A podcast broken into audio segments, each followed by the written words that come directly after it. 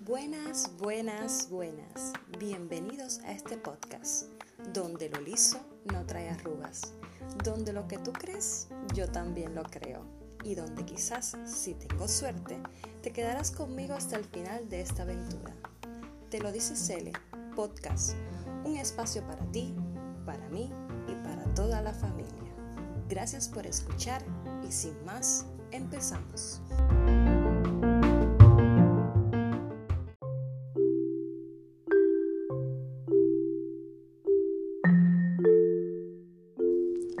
Eva y Lola eran amigas. Se conocían desde los primeros años de su vida. Compartieron juguetes. Cuando aprendieron a leer, compartieron libros. En el salón de clase se sentaban juntas y cuando le preguntaban decían que eran hermanas. Un día los padres de Lola se mudaron de ciudad y Lola pasó su adolescencia y parte de su juventud lejos de Eva. Al principio se llamaban todos los días. Luego, las llamadas se convirtieron en mensajes de texto. Y cuando pasó el tiempo, alguna que otra vez, una tarjeta de cumpleaños.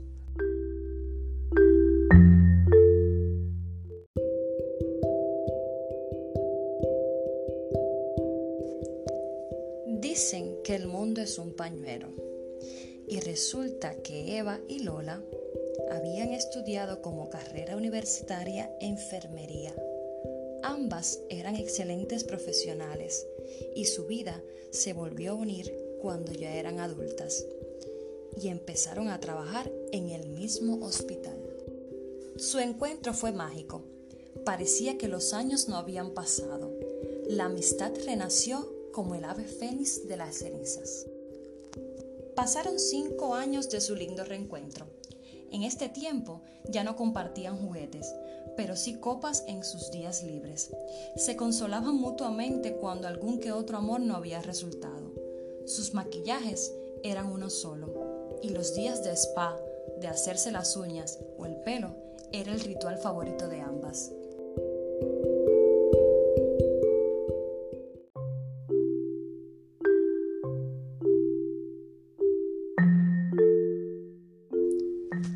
Lola conoció un chico. Lola era tan romántica y tan enamorada que el chico dejó de ser una cita casual de sábados a ser su prometido. Lola se había enamorado y Eva era muy feliz por su amiga.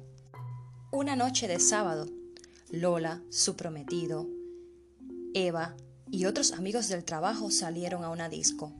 Fueron a celebrar el compromiso. Estaban todos muy felices baile, risas, tragos y más tragos. Eva estaba mareada y dando traspiés llegó al baño. Se lavó la cara y cuando miró al espejo tenía al novio de Lola detrás, que en un solo movimiento le tapó la boca y le dijo, no digas nada, estás muy borracha y me gustas mucho. En un golpe de adrenalina, Eva sacó fuerzas, empujó a su acosador y corriendo salió del bar tomó un taxi y llegó a casa.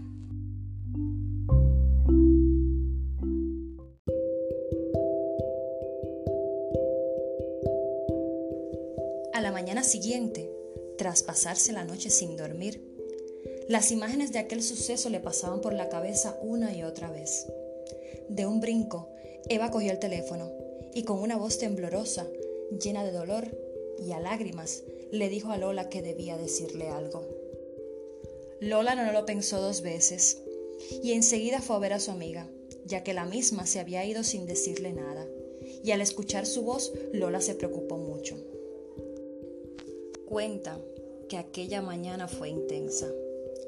Eva lloraba al decirle a su amiga lo que le había pasado, y Lola no podía creer lo que escuchaba. Él era el amor de su vida y ella su mejor amiga. Resulta que este evento desencadenó un triste final. Lola pensó que su amiga había seducido a su prometido, y lejos de apoyarla, Lola aseguró que Eva mentía. Eva pasó de ser víctima a acusada. Ya sus lágrimas no eran por lo que había pasado, sino porque en su cara se estaba cayendo a pedazos aquella amistad de tantos años. Eva empezó a pedir perdón por decir la verdad.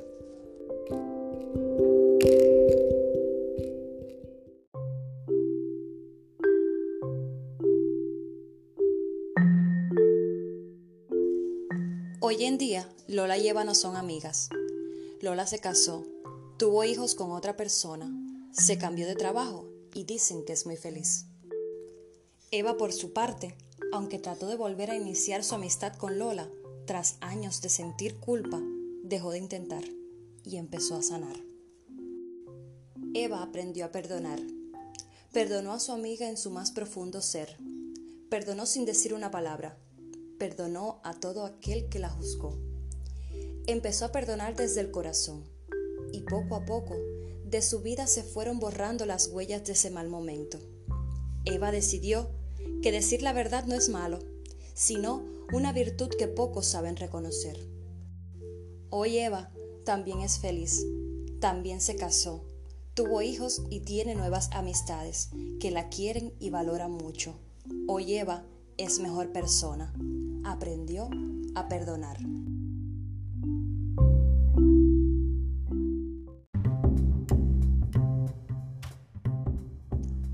Bueno amigos, ¿qué les pareció esta historia?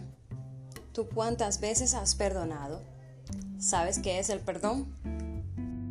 Según la Real Academia Española, las palabras perdón y perdonar provienen del prefijo latino per y del verbo donare, que significan respectivamente pasar por encima de y donar.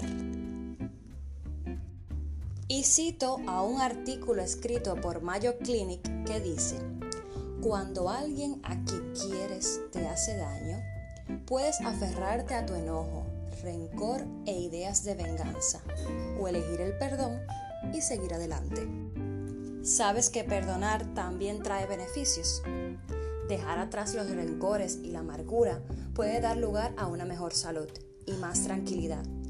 El perdón puede llevar a relaciones más sanas, mejor salud mental, menos ansiedad, estrés y hostilidad, presión arterial más baja, menos síntomas de depresión, un sistema inmunitario más fuerte, mejor salud cardíaca y mejor autoestima.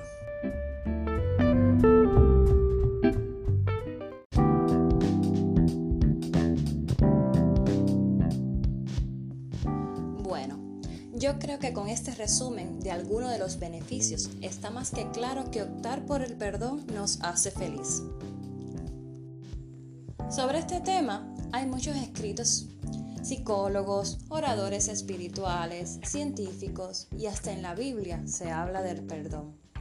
Pero yo soy Cele, una amiga más, un ser humano común que trata de llevarte un poco de paz a través de tus oídos. Solo me queda decirte que reflexiones, que saques un poco de tu tiempo para pensar. Pensar en esa persona que sabes que quieres o quisiste y la cual te cuesta perdonar. Alegra tu vida, construye tu felicidad. Perdona desde el corazón. No tienes que hacerlo de frente a esa persona, solo usa tu interior. No es tarea fácil, lo sé, pero tampoco es imposible. Yo creo en ti, tú puedes.